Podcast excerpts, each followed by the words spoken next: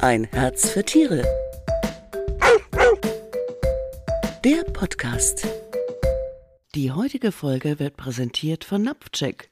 Nahrungsergänzung für Hunde und Katzen von Dr. Julia Fritz. Hallo und herzlich willkommen. Ich bin Manuela Bauer und bei uns geht es heute um das Thema Nahrungsergänzungen. Ein wichtiges Thema, denn als Tierhalter möchte man natürlich wissen, ob die Nährstoffe im Futter ausreichend sind oder ob man hier vielleicht ein bisschen optimieren muss, damit der Hund oder natürlich auch die Katze optimal versorgt sind. Und darüber spreche ich heute mit der Fachtierärztin für Tierernährung und Diätetik, Dr. Julia Fritz. Hallo Julia. Hallo Manu. Wir sind mal wieder zusammen. Schön. Ja. Du hast dich als Tierärztin auf den Bereich Tierernährung spezialisiert und hast eine eigene Produktlinie an Nahrungsergänzungsmitteln am Start. Was macht denn eine Tierärztin, die Ernährungsberatung und Ernährungsmedizin macht? Was kann man sich darunter vorstellen? Ja, also im Prinzip ähm, achte ich darauf, dass die, die Haustiere bedarfsgerecht ernährt werden. Es gibt ja viele Tierhalter, die neben äh, dem Fertigfutter angeboten gerne das Futter selber zubereiten. Und Hunde und auch Katzen sind nicht kleine Menschen, also die unterscheiden sich in ihren Bedürfnissen und auch in teilweise Futtermitteln, was sie zu fressen haben dürfen. Und das sind so Dinge, wo ich im Prinzip die Besitzer einerseits aufkläre und andererseits mir auch tatsächlich genau die Fütterungen anschaue oder auch dann tatsächlich Rezepte, Rationen zusammenstelle für die Tiere, ob sie jetzt gesund sind oder im Wachstum oder vielleicht auch im Krankheitsfalle. Da kann man über die Ernährung sehr viel unterstützen. Fast bei jeder Erkrankung kann man schon sagen. Und das ist so das, wo ich quasi drauf achte. Ja, wir haben manchmal auch Erkrankungen, die vielleicht aus dem Napf kommen. Auch sowas prüfe ich. Ja, gibt es da einen Zusammenhang zur Ernährung? Gerade Magen-Darm-Probleme beispielsweise ist ein sehr großes Feld, wo der Blick in, die, in den Napf, in die Ernährung natürlich nicht mhm. fehlen darf. Und sowas mache ich. Oder genau. Allergien oder sowas, ne? Allergien, das ganze Thema. Also mhm. faktisch ist es so, dass ich äh, sehr viel auch am Computer tatsächlich rechne. Also ich jongliere sehr viel mit Zahlen äh, von Bedarf, von Inhaltsstoffen, Futtermitteln. Also ein, das fällt da alles mit rein. Das ist sozusagen mein, mein täglich Brot. Und deine Leidenschaft, wie ich weiß. Ja, genau. also nicht nur, dass ich gerne selber auch esse oder Ernährung und Essen wahnsinnig wichtig finde, finde ich auch das Ganze, also auch aus jetzt tiermedizinischer Sicht sehr spannend, weil man doch stark an der Basis auch arbeitet. Ja, also auch Vorbeugen, Prophylaxe ist ein ganz wichtiges äh, Thema auch bei der Ernährung, was, was ich unheimlich spannend finde und auch bei weitem nicht ausgeschöpft, ja, mhm. in der Tiermedizin. Also bei Nahrungsergänzungen jetzt mal so für den Hörer, da, um so einen Überblick zu kriegen, was gehört denn da alles dazu? Ja. Ja, gute Frage. Ne? Nahrungsergänzung ist so der Oberbegriff für alles im Prinzip, was du irgendwie zum Futter dazu tust. Aber man kann da schon unterscheiden zwischen Ergänzungen, die jetzt gezielt Nährstoffe liefern sollen, also beispielsweise B12, ja, ist auch etwas, was man im Humanbereich kennt oder jetzt im, im Winter Vitamin D, ja, Sonnenlicht zu wenig, das äh, wäre so eine Nährstoffergänzung. Dann hast du natürlich auch Sachen, die jetzt vielleicht, keine Ahnung, die Verdauung regulieren, ja, spezielle Ballaststoffe, Faserstoffe wäre auch kann auch als Ergänzung zählen oder Öle, ja, ähm, Öle, die den Fellglanz äh, verbessern oder eben unterstützen. Ist ja auch so ein bisschen oder, Trend, gell? Öle irgendwie so? Ja, total. Also ich meine, Nahrungsergänzung insgesamt habe ich das Gefühl, ist, ist starker Trend. Man merkt es auch immer so, das schwappt so aus, der, aus dem Humanbereich in die Tierernährung und umgekehrt teilweise. Ähm, aber ja, Öl ist ein Riesenfeld, Omega-3 ist auch ein Riesenthema, wo wir ja nicht nur mit Hunden und Katzen, sondern auch wir Menschen ein bisschen darauf achten sollten, dass wir da genug von zu uns nehmen. Und ähm, ja, das sind so die großen Klassen. Und dann hast du noch so die, ich will jetzt nicht sagen den Sumpf, das wäre falsch, aber du hast noch den Begre Bereich, der nicht so genau definiert ist, wo du jetzt zum Beispiel Kräuterergänzungen hast, ja, die vielleicht bei bestimmten Erkrankungen unterstützen sollen. Da weiß man in vielen Fällen nicht so viel, wie man gerne hätte. Ähm, oder den Bereich ähm, zum Beispiel bei Gelenkserkrankungen, dass du jetzt Grünlippmuschel kennt vielleicht viele Hörer, ähm, ergänzt, um die Gelenksgesundheit zu optimieren, sage ich jetzt mal. Oder Carnitin kennt vielleicht Sportler. Das ist etwas, was die Fettverbrennung unterstützt. Ja, kenne ich so als so, so Ampullen. ja, genau. Mhm. Ich, oder als Tabletten. Es gibt es auch äh, für Hunde und Katzen. Also da äh, ist, ist, ist, steckt die gleiche Mechanismus dahinter. Das wären dann so spezielle Ergänzungen, die jetzt nicht direkt unter diese Nährstoffe fallen, sage ich jetzt mal. Mhm. Ähm, genau.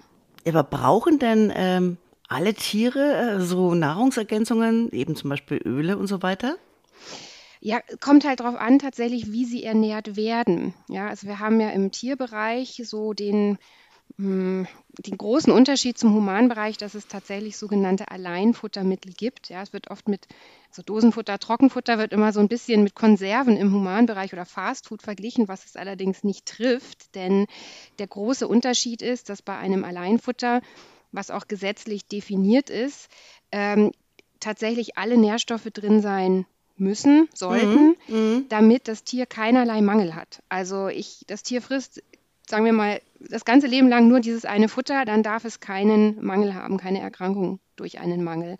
Das gibt es im Humanbereich ähm, eher nicht. Ja? Also eher nicht, weil es gibt da schon so zwei, drei Firmen, die auch sowas anbieten, aber jetzt zum Großen und Ganzen ist das nicht mit unserer Ernährung gleichzusetzen. Mhm. Diese Tiere brauchen demnach eigentlich keine Ergänzungen. Ja? Aber du hast natürlich trotzdem die Situation, dass man sagen kann, man könnte jetzt zusätzlich unterstützen, weil das ist ja mal die Basis, ja, also für den normal, normalen Hund, normale Katze. Aber wenn du jetzt vielleicht ein älteres Tier hast, äh, wo du sagst, das braucht, was weiß ich, mehr B-Vitamine, ja, also es gibt ja Nährstoffe, die du on top als Add-on sozusagen zum normalen Bedarf geben kannst, in speziellen Krankheitsfällen oder auch äh, was weiß ich, zum Beispiel Magnesium, wenn du jetzt einen Hund hast, der wahnsinnig viel Sport macht oder eine Bergtour geht, wenn du dem eine extra Portion Magnesium geben würdest, ja, dann, ähm, dann kannst du einen erhöhten Bedarf durch diesen Zustand oder durch diese Bergtour äh, halt ausgleichen. Mhm. Oder, oder prophylaktisch, wenn ich schon weiß, ah ja, so der Labrador, keine Ahnung, die haben so Schwachstelle, Gelenke oder sowas dann, genau. dass man das so man, vorab schon mal präventiv zum Beispiel Grünlippmuscheln gibt oder so, ne? Ja, richtig. Das ist auch, also ist gut, dass du es ansprichst mit präventiv und therapeutisch. Also ähm, bei einigen Substanzen, gerade im Gelenksbereich, haben wir schon Hinweise, sage ich jetzt mal aus der Wissenschaft, dass das tatsächlich auch einen Effekt hat, aber das bezieht sich immer auf den therapeutischen Bereich. Also dieser, ähm, dieses Thema mit äh, hilft viel, immer viel, ja, als Prophylaxe wissen wir gar nicht so genau. Ähm, aber auch da achte ich zum Beispiel darauf oder kläre auch die Besitzer auf, was kann man jetzt ergänzen, was ist auch nicht schädlich, ja, sodass es im besten Falle eben unterstützt. Das ist wie gesagt ein riesen Thema, wo wir jetzt drei Stunden ähm, drüber sprechen könnten. Und ähm, was ich, ich habe die Frage gar nicht fertig beantwortet, ja, welche Tiere brauchen eine Ergänzung? Wir haben ja jetzt sozusagen die einfache Lösung gehabt mit der. Wir waren jetzt erstmal, genau, wir waren jetzt erstmal beim ja. Alleinfutter Richtig. und jetzt gibt es ja die Leute, die ihre Haustiere anders ernähren, eben mit genau. Frischfutter. Genau, Frischfutter oder Kochrationen, Barfrationen, das ähm, ist auch ein sehr beliebtes Feld auch bei uns und äh, diese Tiere brauchen definitiv alle Nahrungsergänzungen, weil ähm, die Futtermittel, die da verwendet werden, was ja meistens auch das ist, womit wir uns äh, ernähren, mehr oder weniger, ähm, da ist halt tatsächlich nicht alles drin, um den Bedarf des Hundes oder auch der Katze zu decken. Ja, einerseits, weil Hunde speziell auch bei Spurenelementen oder auch Eiweiß, Mineralstoffe einen viel, viel höheren Bedarf haben als wir. Das heißt, das, was wir mit unserem Essen essen, reicht vielleicht gerade für uns, aber für die Hunde halt nicht. Das heißt, da musst du tatsächlich dann mit äh, Pülverchen, sage ich jetzt mal, nachhelfen, wo dann eben Mineralstoffe drin sind, Spurenelemente, auch Vitamine zum Teil, um sozusagen diese Lücken zu füllen, die die Grundration über die Zutaten nicht ausreichend ähm, mhm. äh, abdecken.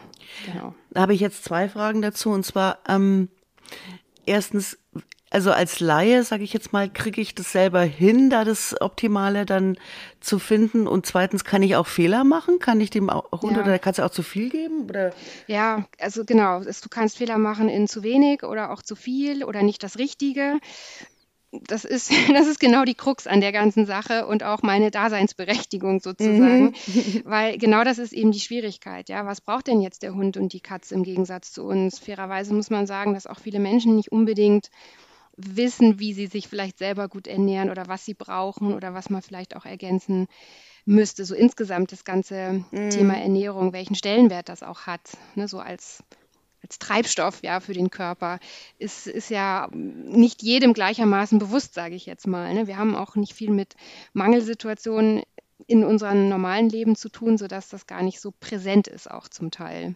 Mhm. Und da muss man schon sich gut auskennen, ja, also entweder selber wirklich gut belesen oder halt sich ähm, beraten Hilfe, lassen. Beraten mhm. lassen, Hilfe holen, weil das letztlich ist ja dann auch so die, die Sicherheit für den Tierbesitzer, dass er mit der Ernährungsweise alles richtig hat und eben auch um Fragen zu klären, ähm, wo Unterschiede bestehen, um da einfach ja auf der sicheren Seite zu sein und das optimal auch das Ziel wirklich zu erreichen, was der Besitzer hat. Mhm. Ja. Lass uns doch mal ein paar Beispiele, mhm. äh, ähm, auf ein paar Beispiele eingehen. Äh, ich habe jetzt ganz neu, ich bin neue Hundebesitzerin, ich mhm. habe einen Welpen. Was ja. würdest du da jetzt empfehlen? Als Ergänzung? Als Ergänzung. Okay. Also erstmal würde ich dich fragen, wie möchtest du deinen Welpen ernähren? Möchtest du ihn mit einem kommerziellen Futter ernähren oder möchtest du das Futter selber zubereiten? Oh, da, da, muss ich überlegen. äh, machen wir es kompliziert äh, mit Frischfutter. Ja. mit Frischfutter. Ja, oder ganz kompliziert eine Mischfütterung. Das ist dann. Oh ja, ähm, okay. Ne, ja, genau. Nein, also wenn du jetzt Frischfutter gibst, dann äh, würden wir halt besprechen, welche Zutaten, also Fleisch, ob Kohlenhydrate, ja, nein, Gemüse, solche Dinge ne, für die Grundration. Mhm. Und dann käme es halt um die Ergänzungen. Das heißt, du müsstest dann deinem Welpen Kalzium ergänzen, das wäre ganz wichtig. Das kannst du dann in Form, was weiß ich, es gibt Eierschalen, es gibt Calciumcarbonat, Algenkalk, so Einzelpräparate. Ja, und dann brauchst du noch Spurenelemente, du brauchst was für Jod. Da kannst du auch Seealgen beispielsweise nehmen. Also wir haben einen Teil, zum Teil Naturprodukte, die man verwenden kann und zum Teil halt auch so klassische wir nennen sie ernährungsphysiologische Zusatzstoffe, mhm. so sind die definiert, äh, wie wir es beispielsweise auch in unserem Kochsalz haben. Ne? Also das jodierte Salz ähm, im Humanbereich ist ja auch äh, mit Jod zugesetzt und sowas ähnliches gibt es im Tierbereich auch. Das heißt, ähm, entweder man verwendet viele kleine einzelne Pülverchen, sage ich jetzt mal, und, und, und Öle, um diese Lücken zu füllen. Und es gibt natürlich auch eine Reihe an Kombipräparaten, die dann so zusammengestellt sind durch den Hersteller, dass dann diese Lücken eben gefüllt sind. Ja, also deswegen habe ich auch quasi diese ähm, Produktlinie entwickelt. Das kam sozusagen aus der Tätigkeit heraus. Also ich habe erst viele Weil Jahre du andere nicht so optimal fandst oder wie, wie, wie Ja, also das? ich sag mal so, ich mache das jetzt schon 15 Jahre und vor 15 Jahren war der Markt nicht so groß, wie er heute ist. Da hast du wirklich zwei, drei, vier ähm, Ergänzungsfutter oder Mineralfutter nenne ich es jetzt mal, also so Kombi-Pulverpräparate gehabt, die dann äh, mehr oder weniger gut gepasst haben. Ja, also das heißt, wenn wir, ich erinnere mich, wenn wir da irgendwelche, was ich, bei kranken Hunden, da musstest du wirklich teilweise viel jonglieren mit verschiedenen Produkten, dann ein halbes Gramm Gramm hiervon, zwei Gramm davon, vier Gramm davon. Also das wird auch, ich fand das sehr unbefriedigend auch für den Tierbesitzer, dass du dann mit so vielen Sachen da immer am Abwiegen Also es gab, genau, so. es gab keine Kombisachen, wo alles perfekt wenig, abgestimmt ja, sehr ist. Sehr wenig, mhm, sehr, mhm, sehr mhm. wenig. Einerseits und andererseits gab es auch teilweise Zusammensetzungen, die mir persönlich dann nicht gefallen haben, ja, wie das Thema Kräuter oder die einfach nicht ausreichend waren, in, nur da, wo das Verhältnis nicht gepasst hat. Und daraus heraus ist es halt entstanden, dass ich diese verschiedenen Ergänzungen für verschiedene Indikationen und Rationsarten entwickelt hast. Konzipiert ja. habe, ja. Das, und konzipierst du das wirklich alles selber? Das würde mich jetzt mal so ja. interessieren, so Blick ja. hinter die Kulisse. Ja, tatsächlich. Also diese tatsächlich. Pülverchen, also, die, ja. ja. Also angefangen habe ich tatsächlich ähm, mit selber mischen. Das machen wir auch tatsächlich noch in Einzelfälle, also wo wir wirklich jeden einzelnen Nährstoff in eine einzelne Mischung für ein einziges Tier machen. Ja? Mhm. Somit habe ich angefangen und diese Linie, die ich habe, das sind alles Rezepturen, das mische ich nicht selber mit der Hand, ja, sondern das macht jemand für mich, aber die Rezepturen sind alle aus meiner ähm, Feder sozusagen mhm. entstanden. Mhm. Also ich gebe vor, was hätte ich gerne, in welchen Mengen, welche Zutaten sollen drin sein. Genau, das, das ist tatsächlich alles aus meiner ja, doch. Da, Man kann da, da auch sehr kreativ werden. Ist auch cool tatsächlich, weil du hast so viele Bereiche, ja. Und, und äh, unabhängig von den gesunden Tieren. Du hast halt auch diesen Unterstützungsbereich und äh, wo du mit der Ernährung auch überall einwirken kannst. Und ähm, das finde ich nach wie vor immer noch extrem faszinierend und auch eine sehr, sehr schöne, sehr schönes Tätigkeitsfeld der Tiermedizin. Mhm. Also bereut habe ich es nicht. Gibt es da auch Skeptiker? Ich sage jetzt mal, also viele verlangen ja auch und sagen, gibt es da überhaupt wissenschaftliche Studien dazu, dass das mhm. überhaupt wirkt? Oder ist es eher so wie im homöopathischen Bereich, wo ja viele ja. sehr kritisch sind oder so oder ja. misstrauisch?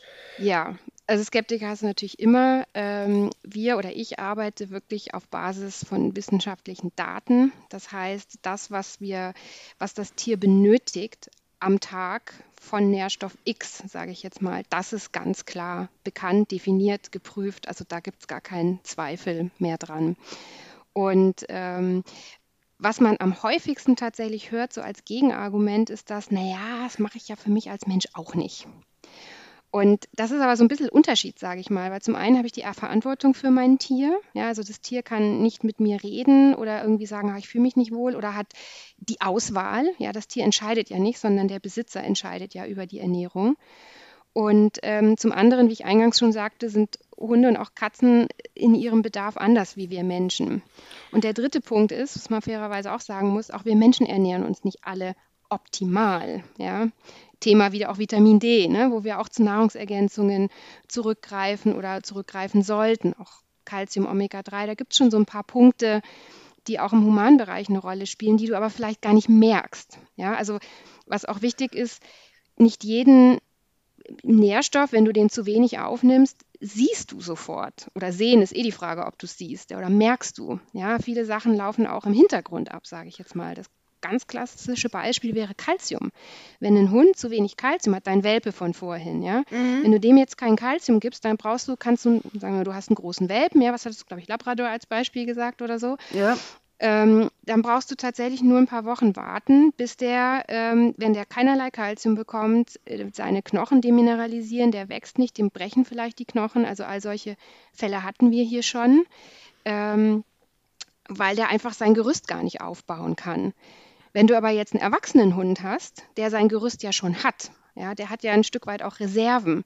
Das heißt, da dauert das extrem lange, bis du merkst, dass die Schleichend. demineralisiert sind. Mhm. Genau. Und ich glaube, du hast mir mal erklärt, das kann man gar nicht jetzt am Blutbild sehen nee, oder so, was da im Hintergrund arbeitet sozusagen. Ja, ne? Genau, das ist auch so ein Trugschluss, ja, mhm. weil es auch teilweise so kommuniziert wird. Das ist der zweite große Irrglauben zu dem Thema. Ich kann das alles am Blut merken. Ah, das Blutbild ist super, meinem Hund geht es perfekt, mhm. ich ernähre ihn super. Das ist leider nicht so. Schön wäre es, ja. Aber es ist de facto nicht so. Das sind Momentaufnahmen, das ist oft gar nicht repräsentativ, weil wir vielleicht nur die Peripherie messen. Ja, das Blut ist ja das, was im Körper zirkuliert, aber nicht das, was irgendwo vielleicht gespeichert ist.